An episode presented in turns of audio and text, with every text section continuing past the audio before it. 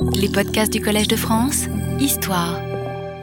Donc, le lendemain, au Conseil de sécurité nationale, la discussion porte euh, sur la sincérité soviétique. Kissinger ne voit pas l'intérêt de favoriser un client de l'Union soviétique sans aucune contrepartie. Nixon s'interroge sur la possibilité d'ouvrir un canal de communication direct avec l'Égypte. Rogers pense que Moscou est très inquiet de la dégradation de la situation au Moyen-Orient, qui risque de conduire à une nouvelle guerre et à une nouvelle catastrophe pour eux.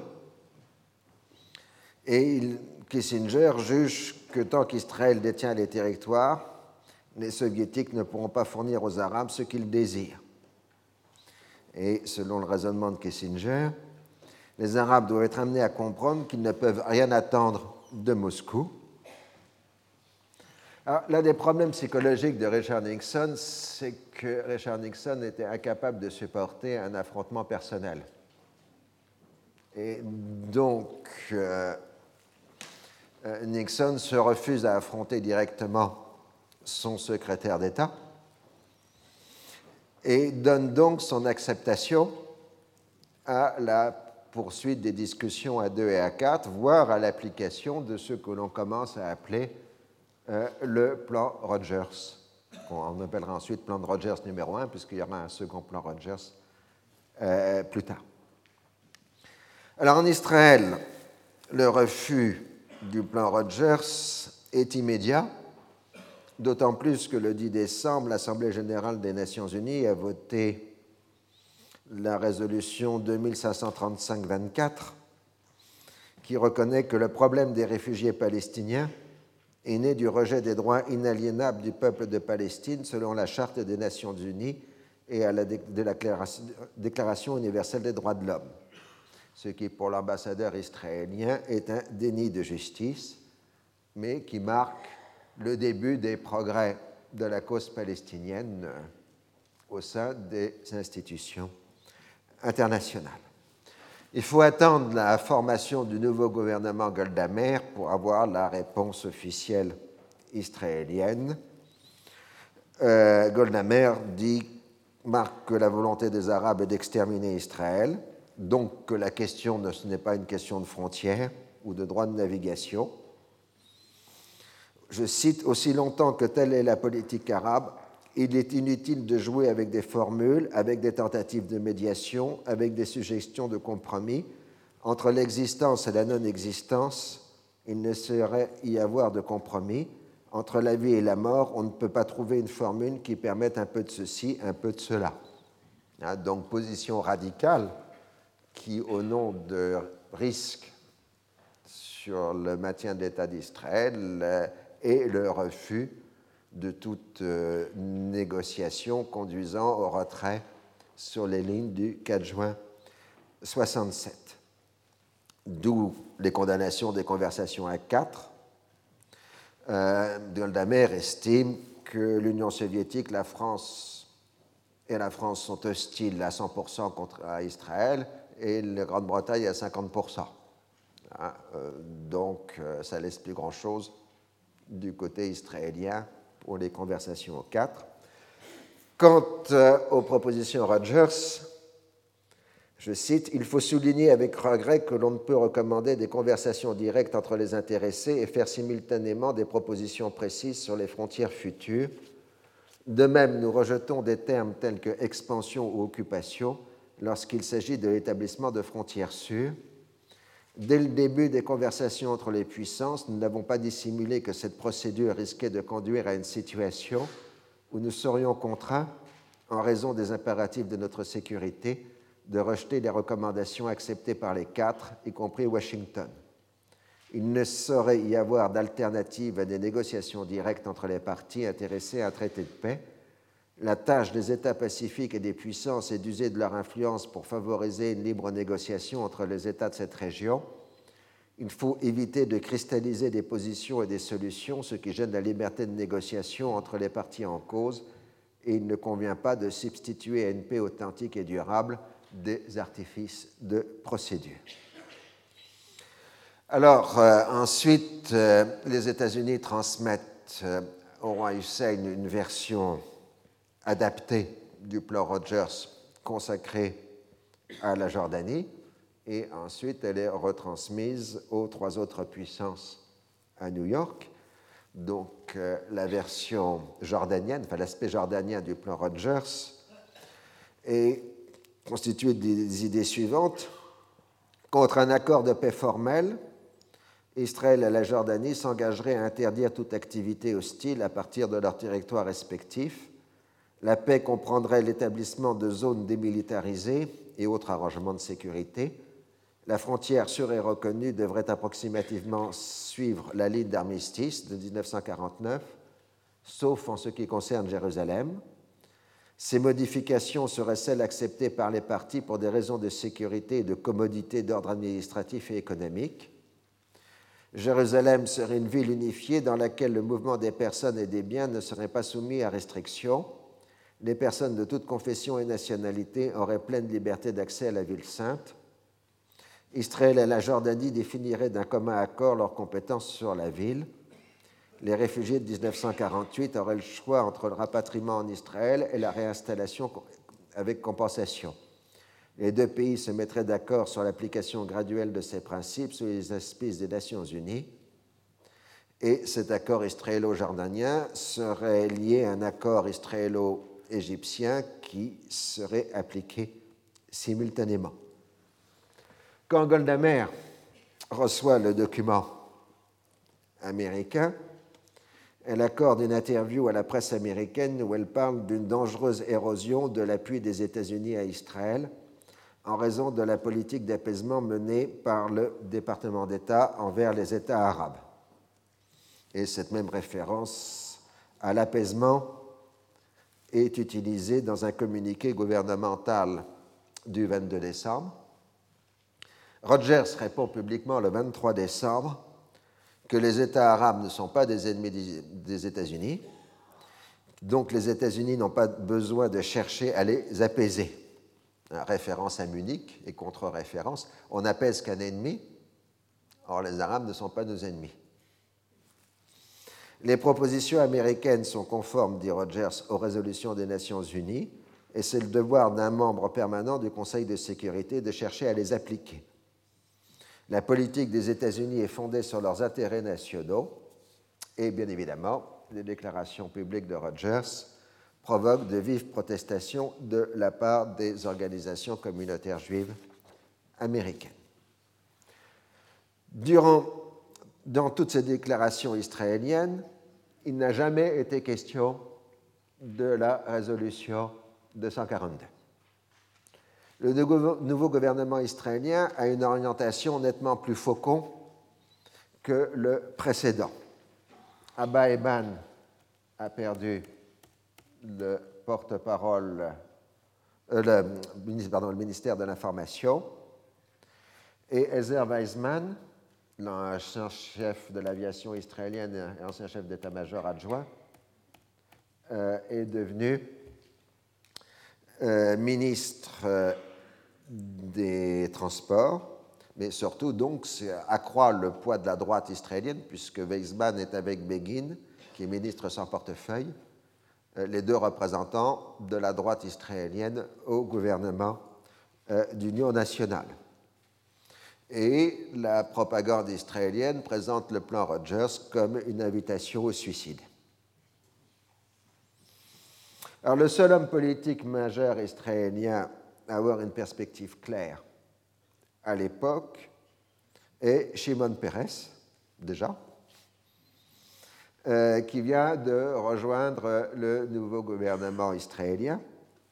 Alors Peres a la réputation d'être un technocrate faucon, proche euh, de Moshe Dayan.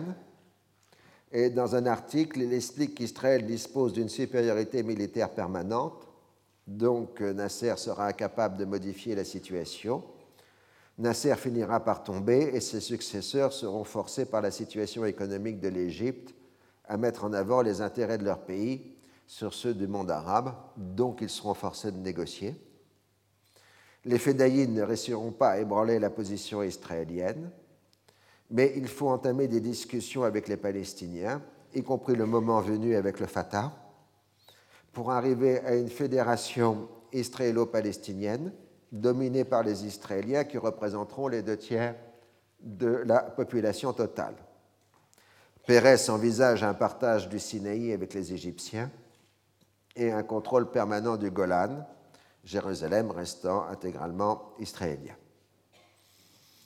Donc c'est une vue personnelle de Shimon Peres, qui est d'ailleurs une vue assez proche de celle de Moshe Dayan et des Durs, euh, mais qui est quand même relativement originale, puisque Pérez est le seul homme d'État israélien à envisager dès 69 l'éventualité d'un accord avec le Fatah. Du côté arabe, la confusion aussi est tout à fait grande. Bien évidemment, la Syrie a rejeté quasi automatiquement le plan Rogers. La Jordanie l'a non moins accepté avec sympathie.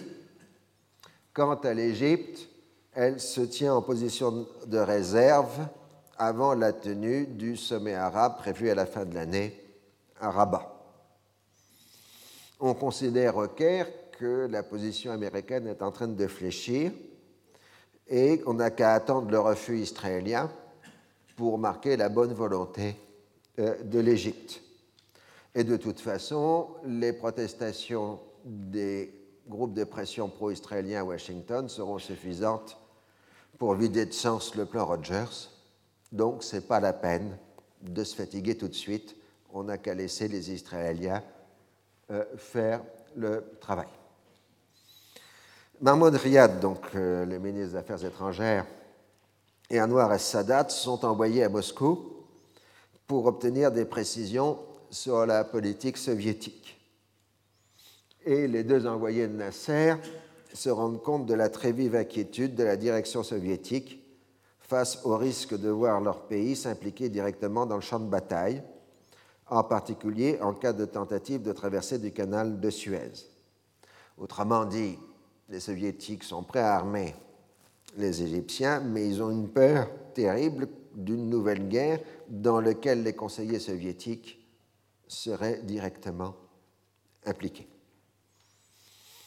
Donc, euh, les soviétiques, Brezhnev, promettent aux Égyptiens de nouvelles batteries de missiles sol-air pour protéger les agglomérations égyptiennes.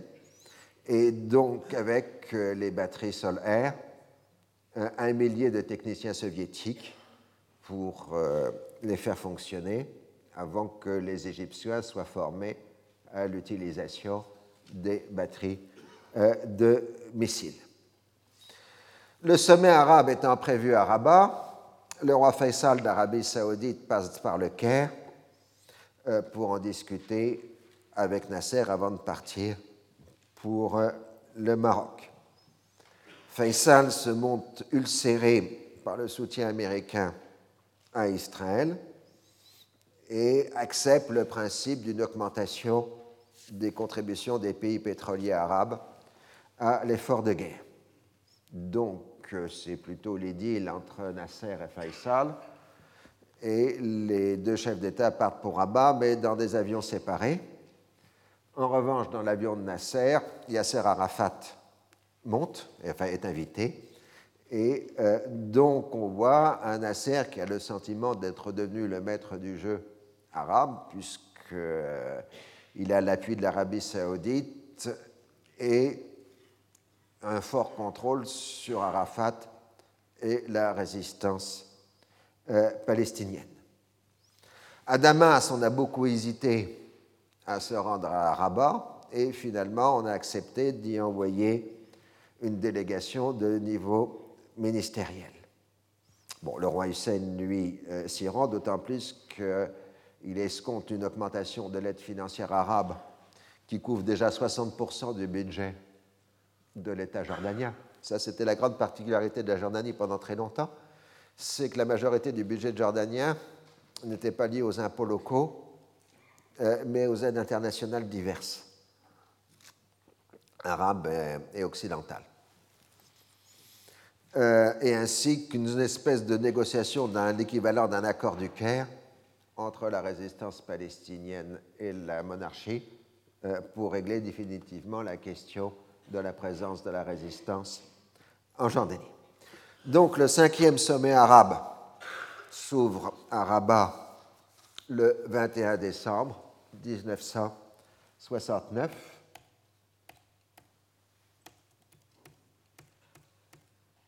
Avec cette fois, comme vous voyez sur la photo,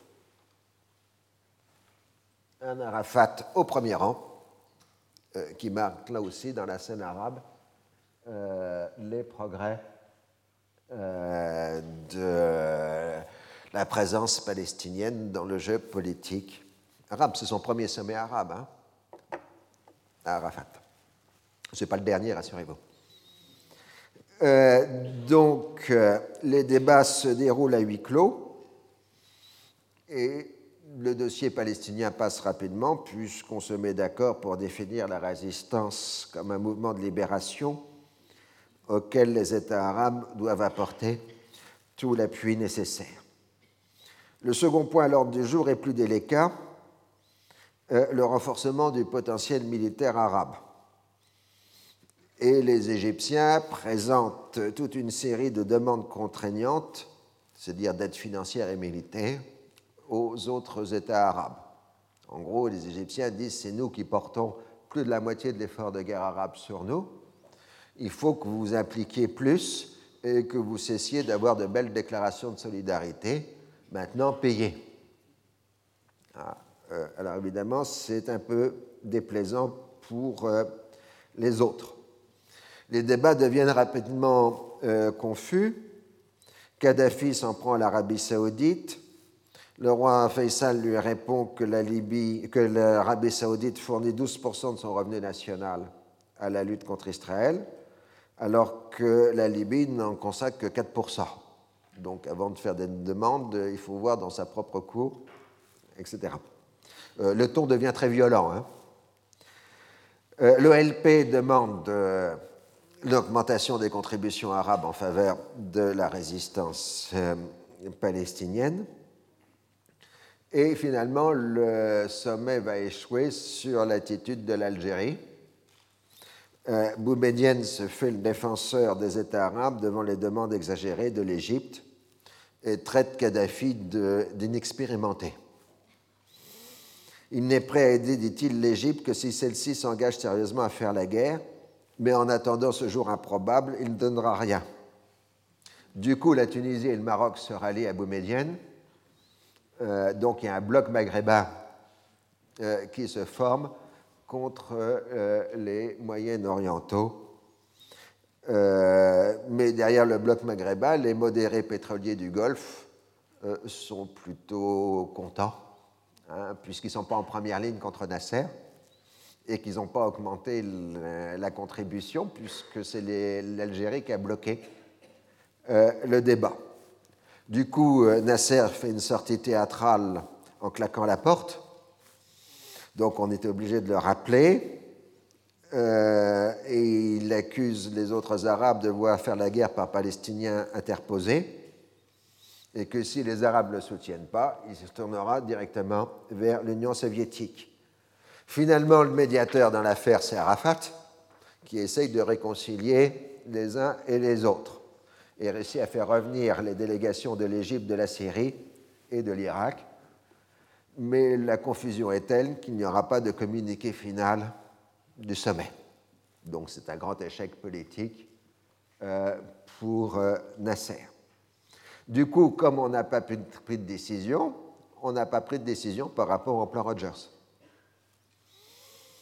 Et euh, donc le gagnant du sommet, c'est Arafat qui a obtenu le rang de chef d'État, et de la promesse non chiffrée d'aide arabe. Euh, donc euh, l'ambiguïté, c'est comme il n'y a pas de décision, Hussein peut considérer qu'il peut continuer l'option politique et l'Égypte l'option militaire. Et les clivages régionaux l'ont largement apporté. Il faut se rappeler que les pays du Maghreb avaient de vieux contentieux avec Nasser, datant des années 50 et 60, parce que Nasser avait soutenu toujours le mauvais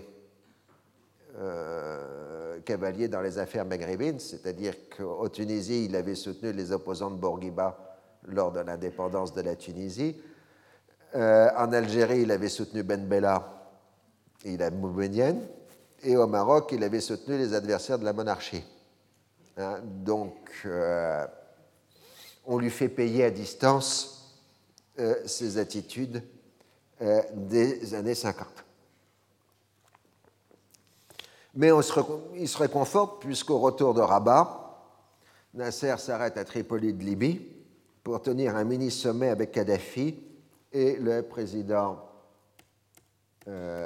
yéménite, soudanais, Nimeiri, Et euh, donc, euh, devant un enthousiasme populaire délirant, les trois régimes révolutionnaires annoncent que leur devoir est de former un front commun pour réaliser leurs idéaux et faire échec au sionisme, et d'inviter tous les pays arabes à mobiliser leurs ressources pour la bataille du destin. Et ils proclament leur appui total à la révolution palestinienne et à la lutte menée par le peuple arabe dans les territoires occupés. Donc, très clairement, à la fin 69, il y a un bloc égypto-soudano-libyen euh, qui coordonne leurs actions. Et pour l'Égypte, c'est important, puisque l'Égypte considère que ce bloc lui donne un espace stratégique en arrière de la ligne de front, euh, à la fois dans la vallée du Nil et dans le désert euh, occidental. Alors nous passons maintenant au cas français parce que nous, parfois nous participons à l'affaire. Le départ du général de Gaulle en avril 69 et l'élection de Georges Pompidou à la présidence de la République avaient donné à Israël l'espérance d'un changement de politique. En fait, le nouveau gouvernement français a maintenu la ligne précédente en particulier en privilégiant les conversations de New York à quatre, tout en souhaitant par ailleurs apurer les contentieux financiers avec Israël liés aux deux embargos. Donc on a évoqué à ce moment-là le retour à un embargo sélectif qui permettrait la livraison de fort abondantes pièces de rechange, tout ça entre guillemets, euh, tout en se montrant intransigeant sur la question des mirages bloqués euh, à la vente depuis 1967. Cette décision est appliquée dans les faits sans être annoncée publiquement. C'est-à-dire qu'à force de fournir des pièces détachées de blindés ou de canons, les Israéliens ont tout pour les reconstituer hein, euh, en montage. et on passe par des prête-noms et des États étrangers pour faire partir euh, le matériel à destination euh, d'Israël. Et euh, les Français espèrent que cette attitude permettra de régler le contentieux majeur qui sont les avions Mirage, parce que les Israéliens les ont payés. Hein, et donc, ils exigent toujours la livraison. De même, les Français se montre ouvert, euh, même très ouvert, dans les négociations sur l'accord d'association entre Israël et l'Europe des six, enfin le marché commun à l'époque. Euh, mais en revanche, sur le dossier libanais, dans la tradition gaulienne, la France euh, s'est fait le défenseur de l'État libanais par rapport aux actions israéliennes et la France refuse absolument de considérer l'affaire libanaise comme un épisode de la guerre froide, qui est la thèse israélienne. Or, depuis, depuis, le début 69, la France vient d'engager une coopération fort active avec l'Irak. Et l'arrivée des bassistes au pouvoir en Irak a plutôt accéléré euh, cette coopération avec l'Irak et l'Irak euh, demande la livraison d'avions Mirage. Alors, euh, la question est très difficile parce que officiellement, l'Irak bien que non, ne faisant pas partie des pays de la ligne de front, euh, fait partie du champ de bataille pour lequel s'applique euh, l'embargo euh, français. Et donc, la France est très gênée par les demandes irakiennes. Georges Pompidou a reçu en héritage ce que De Gaulle n'appelait pas la politique arabe de la France, mais la politique franco-arabe. C'était le terme utilisé euh, par euh, le général. Son penchant personnel est plutôt d'utiliser l'expression politique méditerranéenne à un moment où se prépare le premier élargissement du marché commun à l'Europe du Nord, c'est-à-dire la prochaine entrée de la Grande-Bretagne, de l'Irlande, du Danemark et de la Norvège euh, dans le marché commun. L'idée de Georges Pompidou, c'est que face à l'accroissement du marché européen, du marché commun vers le nord, il faut compenser absolument par une ouverture vers le sud, d'où le sens de politique euh, méditerranéenne euh, qui est sa orientation. L'autre idée de Georges Pompidou est que la France et l'Europe constituent une solution alternative aux États-Unis et à l'Union soviétique dans le monde arabe. Plus les progressistes arabes se tourneront vers la France, plus la position soviétique en Méditerranée sera affaiblie. Or, justement, Nasser a conseillé à Kadhafi de se tourner vers la France pour son armement aérien, qui est en même temps un moyen de remercier la France de son attitude et aussi, en bonne diplomatie, de faire pression sur les soviétiques pour montrer que les Arabes ne sont pas, progressistes ne sont pas nécessairement prisonniers des soviétiques, surtout quand ils ont de l'argent. La Libye n'est pas considérée comme faisant partie du champ de bataille et donc pas par les embargos. Donc la demande libyenne a été adressée à Paris, qui donne un accord de principe au début du mois de décembre 69 pour la livraison d'avions Mirage ainsi que d'armements terrestres. La presse américaine en fait état à partir du 19 décembre 1969 et les groupes de pression pro-israéliens lancent une campagne contre la France. L'hostilité de la presse anglo-saxonne à ce contrat ne doit pas dissimuler le fait que les Britanniques, parallèlement, vendent des blindés à la Libye et que les États-Unis avaient déjà livré 10 avions de combat F-5 au régime de Tripoli. Donc il y a aussi des compétitions commerciales euh, dans ce dossier. Donc ça, c'est la première affaire. La seconde, c'est que 12 vedettes anti-lance-missiles avaient été commandées par Israël. Sept avaient été livrées avant juin 1967 et les cinq autres étaient restés à Cherbourg à cause de l'embargo. Une offre à valeur a été faite par une société, société pétrolière norvégienne de les racheter pour les utiliser à la prospection en mer du Nord. La France a donc demandé l'autorisation à Israël de procéder à cette transaction, ce qui est accordé. il reste difficile de savoir si les responsables français ont été dupes ou s'ils ont volontairement fermé les yeux. De plus, on ne sait pas à quel niveau la transaction a été décidée et si le gouvernement français a été consulté.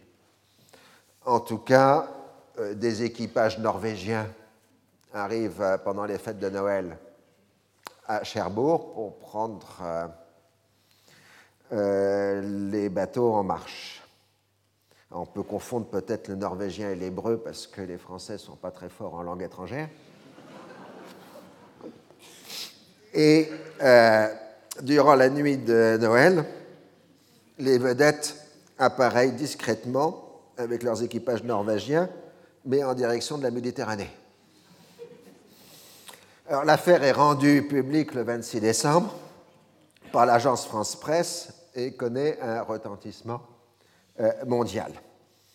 Le ministre français de la Défense, Michel Debré, est furieux et demande à la marine française de s'opposer à leur passage, mais cela se révèle juridiquement et militairement difficile à faire. On laisse donc faire, d'autant plus que Georges Pompidou souhaite plutôt limiter les dégâts. Debré se lancera ensuite à une sévère épuration des services du ministère de la Défense nationale et l'ordre sera donné de rompre tout contact avec les représentants israéliens et de réduire le flot de pièces détachées euh, à destination d'Israël via je ne sais quel ou quel ou quel pays, puisque tout ça est extrêmement confus, euh, puisqu'officiellement le gouvernement français ne sait pas vraiment que tel euh, lot de pièces détachées passant par tel pays aboutit à Israël. Hein, tout ça est une grande obscurité. donc, cette crise a envenimé les relations franco-israéliennes et Eban a affirmé sans rire qu'Israël s'engageait à ne pas utiliser militairement ses vedettes et s'en servirait pour surveiller des forages pétroliers. Euh, le problème, c'est qu'Israël ne fait aucun forage pétrolier en haute mer, mais bon. Et euh, donc le ton monte, euh, et en janvier, Eban parle d'une politique française, je cite, caractérisé par un manque total de conscience morale, de respect des droits internationaux et d'intérêt pour la paix. Alors, Georges Pompidou, Georges Pompidou pardon, se montre particulièrement ulcéré. Son image internationale a été atteinte. L'affaire des vedettes se confond à celle des mirages libyens. Il y voit une volonté israélienne d'exercer une pression sur le gouvernement américain pour le forcer à livrer des avions fantômes supplémentaires, si possible gratuitement.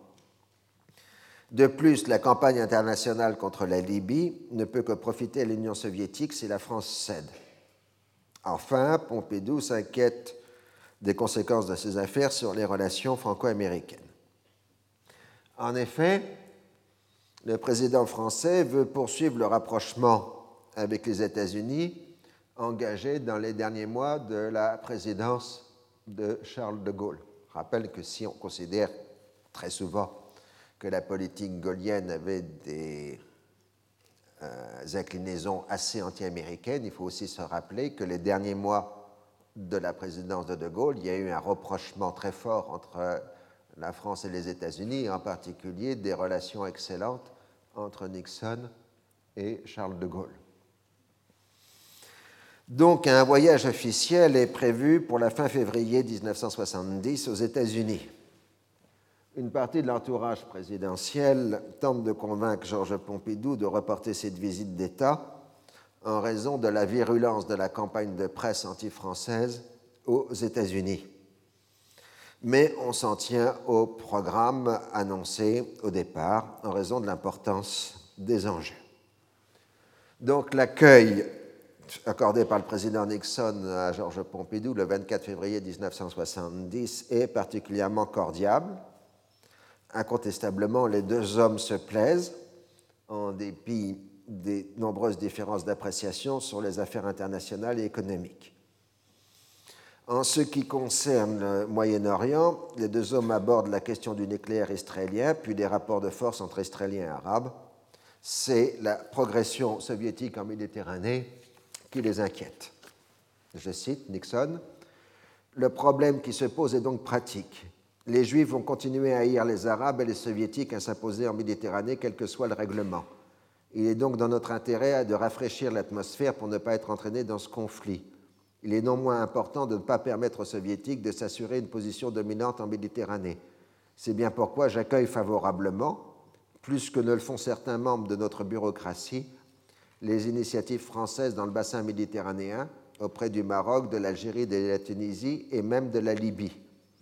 La seule question critique est de savoir comment le gouvernement français pourrait empêcher les Libyens de passer leurs armes à autrui, c'est-à-dire à Nasser, et d'accentuer ainsi la crise.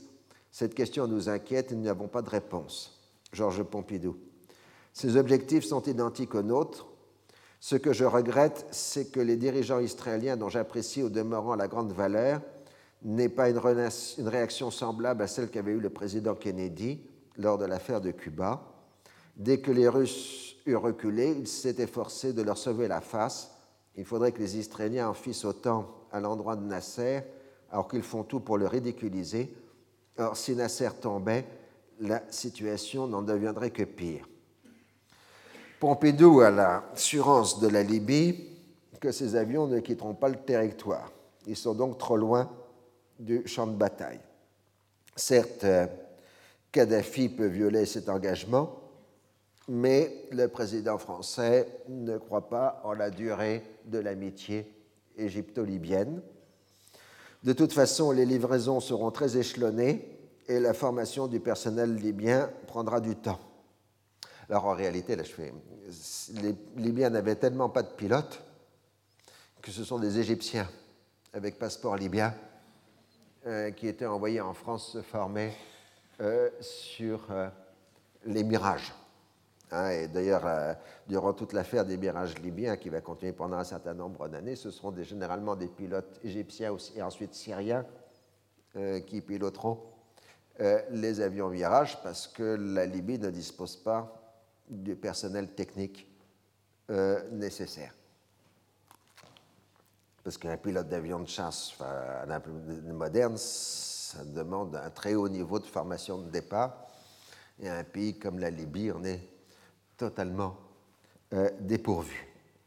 En fait, on le verra d'ailleurs plus tard, euh, une partie des mirages pilotés par des Égyptiens participeront à la guerre de 73 en Égypte. Donc euh, Nixon reconnaît le rôle de la France pour empêcher la Libye de devenir une marionnette de l'Égypte et le fait que, comme les États-Unis avec Israël, il y a toujours la possibilité d'interrompre à tout moment des livraisons.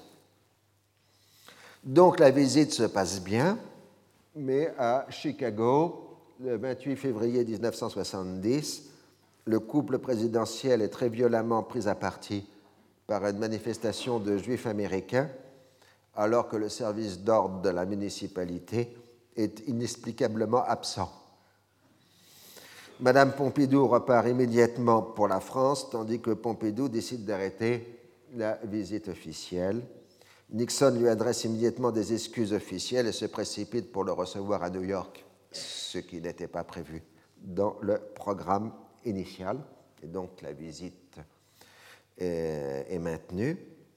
Il n'en reste pas moins que Pompidou, au-delà de l'insulte personnelle et des attaques qu'avait subies sa femme, considère l'affaire comme un affront envers la France et il en tiendra une rancune durable, tout aussi bien envers les États-Unis qu'envers Israël.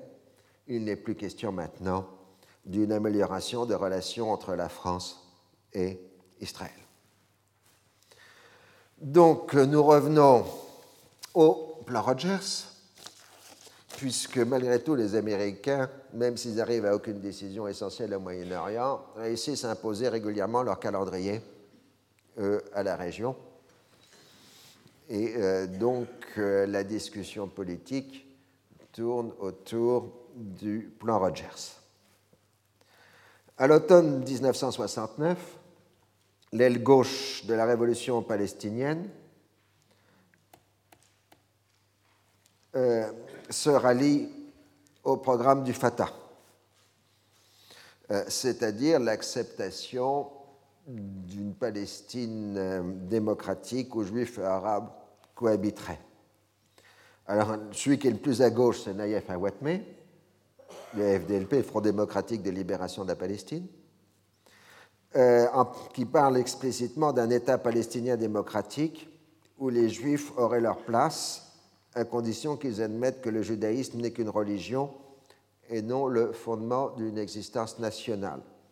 Il appelle même à une participation des éléments juifs progressistes à la lutte palestinienne. Georges Abache évite de faire référence à un État palestinien conformément à sa vision unitaire du monde arabe. Lui, il, il veut un État arabe unitaire, donc il ne peut pas y avoir un État palestinien. Tous les deux ne veulent pas mentionner le terme de laïcité, ils ne parlent que d'égalité de droit dans le cadre de la construction euh, du socialisme. Arafat, maintenant, parle explicitement d'un État palestinien démocratique, mais sans évoquer le socialisme. Alors, contrairement à ce que vous voyez régulièrement, il n'a jamais été question d'un État palestinien laïque et démocratique. Hein. Il a été question d'un État palestinien démocratique et éventuellement socialiste. Mais le mot laïcité n'est pas apparu dans les programmes arabes comme on le trouve trop souvent indiqué dans les textes français, puisque dès qu'il y a laïcité, les Français sont enchantés. Euh, donc ce programme est entériné par la première conférence internationale des comités de solidarité avec le peuple palestinien tenue à Alger à la fin décembre 1969. Ces comités viennent essentiellement d'Europe occidentale et d'Amérique du Nord. La principale question de la révolution palestinienne est celle de l'unité. Englué dans sa phraséologie marxiste, Abache pose que sa ligne d'action est définie par des critères scientifiques et pose que l'unité doit se faire autour d'un programme national accepté par tous et fondé scientifiquement. L'escalade des combats aboutira à une guerre populaire de libération qui mettra fin à l'existence d'Israël. Arafat, lui, justifie son programme d'État démocratique par le rejet de la formule Jeter les Juifs à la mer attribuée à Choukaïri, formule inacceptable pour la communauté internationale comme pour les Palestiniens. Mais l'État démocratique ne veut pas dire accepter le vol de sa patrie, de sa terre, de ses foyers et l'expulsion des Palestiniens. Arafat et tous les autres chefs de la résistance refusent les propositions qui ont été faites des douzaines de fois de constituer un État palestinien vivant à côté de l'État israélien. Il rejette la formule algérienne aussi de liquidation par la force des organisations concurrentes. Outre la question de principe, Arafat se refuse à une guerre civile interpalestinienne. Euh, ces organisations, on l'a vu, sont rattachées chacune à des États arabes. Un conflit armé avec eux signifierait un conflit avec ces États.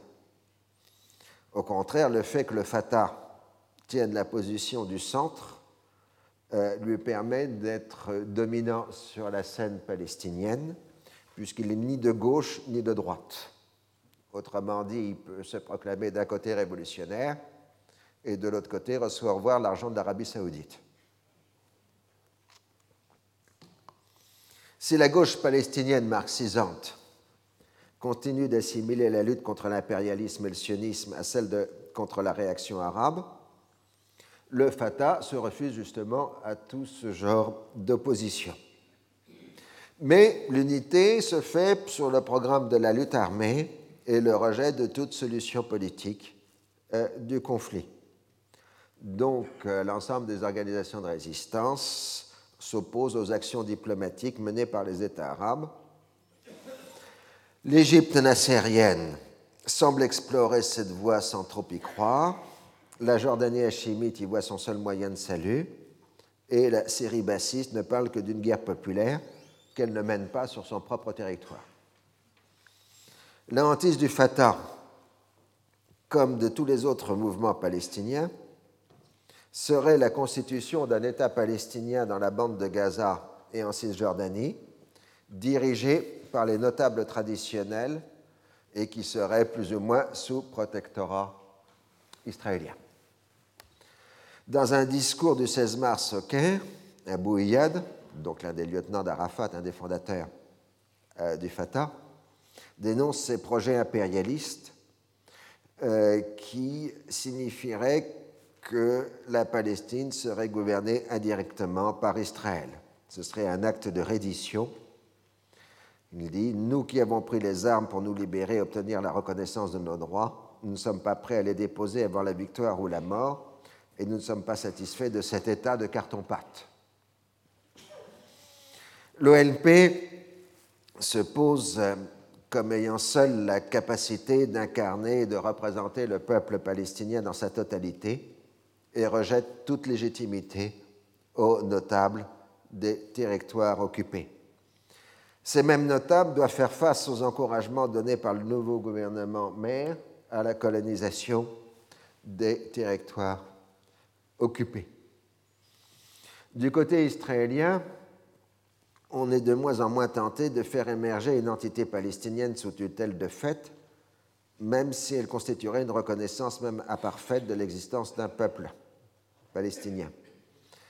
Le cher Jabari, le maire d'Hébron, qui est le boss des territoires occupés en quelque sorte, c'est la personnalité la plus forte, qui tient sa ville euh, et qui lui aimerait bien constituer un État cisjordanien sous sa direction, euh, se voit donc sommé euh, de s'abstenir de toute activité politique et on lui interdit de réunir les notables de l'ensemble de la Cisjordanie chez lui pour former une esquisse de mouvement politique.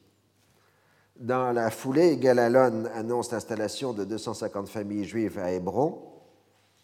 Jabari lui répond qu'en équité, les réfugiés arabes de 48 devraient avoir le droit de retourner dans leur foyer. Abin Eban joue sur les mots en affirmant qu'il ne faut pas y voir une démarche d'annexion.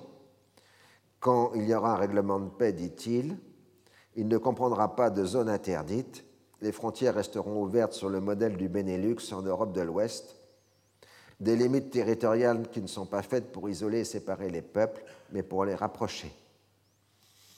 Aban propose un peu plus tard, euh, dans un entretien en arabe à la radio israélienne, la coexistence de deux États, l'un arabe, l'autre juif, dans le cadre de la Palestine dite historique, mais cette déclaration est interprétée juste à ce titre du côté arabe comme un jeu pervers sur les mots, puisque Palestine historique comprend au minimum la totalité de la Jordanie et éventuellement une partie du Liban et de la Syrie.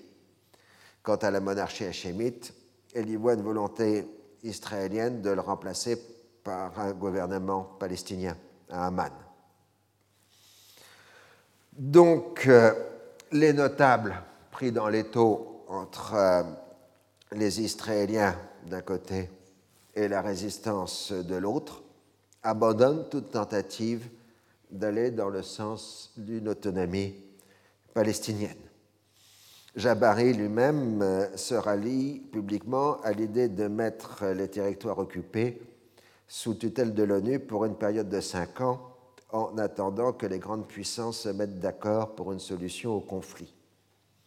En fait, le maire d'Hébron sait maintenant qu'il n'y a plus rien à attendre des Israéliens qui viennent de confisquer 300 hectares de terre à la périphérie de sa ville pour officiellement établir un camp militaire destiné à faciliter la lutte contre les fédayines.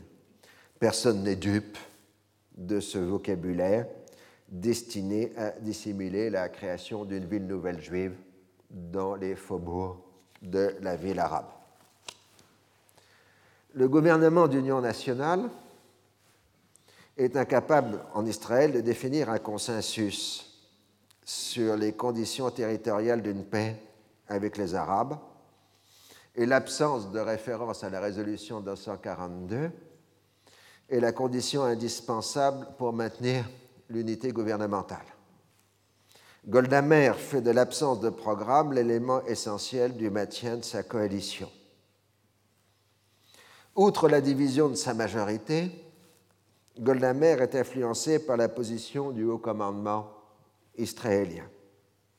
Contrairement à ses prédécesseurs, c'est-à-dire essentiellement Ben Gurion et Lévi Eshkol, euh, elle ne s'estime pas compétente en matière de défense nationale. Elle considère que sa mission est de fournir des équipements demandés par les militaires. C'est sous son gouvernement que le chef d'état-major commence à participer aux réunions ministérielles concernant la sécurité. L'armée dispose maintenant d'un quasi-monopole de l'expertise qui est toujours défini comme technique et non comme politique. Si au départ les gains de juin, de juin 67 étaient considérés comme des éléments de marchandage, ils deviennent maintenant des atouts stratégiques vitaux pour la sécurité d'Israël qu'il n'est pas question d'abandonner. Du coup, il ne reste plus grand-chose à négocier. À l'absolu que constitue la sécurité d'Israël s'ajoute la négation de l'existence d'un peuple palestinien. En cela, comme dans beaucoup d'autres domaines, Golda Meir reste attachée à ses convictions et à sa vision du monde acquise durant ses années de formation, qui sont maintenant bien lointaines. Elle s'en tient au discours que les Arabes constituent un peuple unique comme les Juifs, et qu'on ne peut parler d'un peuple palestinien de même qu'on ne parlerait pas d'un peuple juif marocain.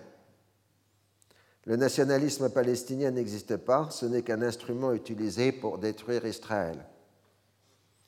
Cela se résume dans sa célèbre formule Les Palestiniens n'existent pas, puisqu'il n'y a jamais eu de peuple palestinien indépendant doté d'un État. De ce fait, on ne peut pas dire qu'à l'arrivée des sionistes, il y aurait eu un peuple que l'on a chassé et dont on se serait emparé de la terre. Au nom des droits historiques renforcés par deux millénaires de persécution, Golda Meir ne peut pas admettre l'idée d'un droit à l'autodétermination des habitants arabes de Palestine. Elle s'en tient à l'existence de réfugiés palestiniens qui doivent être réinstallés ailleurs. Quand le secrétaire général du Parti travailliste à la carrière sioniste euh, impeccable, euh, qui s'appelle Arié Eliab, je ne sais pas marquer là, je suis désolé, tente de lui faire comprendre qu'il existe bien un mouvement national palestinien avec lequel il faudra bien s'entendre un jour pour arriver à la paix. Elle le considère comme au bord de la déraison mentale et l'éloigne des cercles du pouvoir. Au moment même du sommet de Rabat, 23 décembre 69, l'Union soviétique, mandatée par l'Égypte, a rejeté le plan Rogers sous la forme d'une communication orale de Dobrynin à Rogers. La formule de Rome n'est pas utilisable, il faudra trouver quelque chose de similaire. Et on demande des précisions sur l'extension des zones démilitarisées, la circulation sur les voies d'eau et des garanties de sécurité. Outre la position égyptienne, il est probable que le raidissement soviétique vient du fait que le plan Rogers a été présenté comme une initiative américaine, même s'il s'appuie sur les négociations, les discussions pardon, à 2 et à 4. L'Union soviétique a bien intérêt à une paix au Moyen-Orient, mais à condition d'en être un garant actif, ce qui pérennisera sa présence et son influence dans cette région. Dobrynin l'a bien exprimé clairement à Kissinger le 22 décembre. La question du Moyen-Orient doit être traitée au plus haut niveau, sous-entendu entre la direction soviétique et la présidence américaine. Lors de la réunion suivante, Dobrynin fait l'exégèse d'une phrase de Nixon qui a fortement troublé les soviétiques. Après tout, c'est Israël qui a gagné la guerre. Cela veut-il dire que c'est à l'Égypte de supporter l'intégralité du fardeau des sacrifices indispensables pour arriver à la paix? Dans ce cas, dit Dobrynin, les perspectives de la réussite des négociations sont minimes. Kissinger répond que le président n'a fait que mentionner une réalité et que l'Égypte devra porter au moins une part du fardeau. Alors derrière tout ça, il y a aussi une autre lutte bureaucratique. Euh, Dobrynin ne veut pas parler avec Cisco qu'il considère comme indigne de son rang, et il cherche donc à traiter directement avec Kissinger. Donc il cherche à casser la position de Cisco euh, pour euh, entamer directement la discussion avec Kissinger, c'est-à-dire avec Nixon. Hein, on est dans les, dans les jeux bureaucratiques. Et les soviétiques participent aux jeux bureaucratiques de Washington. Et ça, Kissinger est plutôt d'accord parce qu'il veut retirer le dossier à Cisco et au département d'État. Alors, le refus de Nasser se fonde sur l'absence de contraintes des propositions américaines qui ne sont que des principes destinés à encadrer des négociations directes, même si elles se font sous les auspices de l'ONU. Les garanties de sécurité exigées sont considérées comme exorbitantes pour la souveraineté égyptienne dans le Sinaï il est assez clair que la ligne radicale adoptée par Nasser à ce moment-là interdit toute confrontation avec la résistance palestinienne, au zénith de sa popularité dans l'opinion publique arabe. On ne peut pas négocier sur cette base parce que ça déclencherait un conflit direct entre Nasser et la résistance. Les conversations à quatre du janvier 70 ne donnent rien de nouveau, bien que les soviétiques admettent pour la première fois l'interdiction des activités de fédayine dans les territoires que les Israéliens auront évacués. D'où un problème un peu compliqué que personne ne semble se poser comment contrôler l'activité des fédayines dans des zones démilitarisées? Hein, Il y a un peu une contradiction dans les termes. Les Américains répètent que les propositions de Rogers représentent le maximum de ce qu'ils peuvent faire et qu'il n'est pas question d'aller plus loin. Ils exigent des Soviétiques un engagement ferme dans la recherche euh, de la paix. Eh bien, je crois que nous allons arrêter là. Vous devez être assez lassé, euh, je pense, de ce luxe de détails. Retrouvez tous les podcasts du Collège de France sur www.collège-de-france.fr.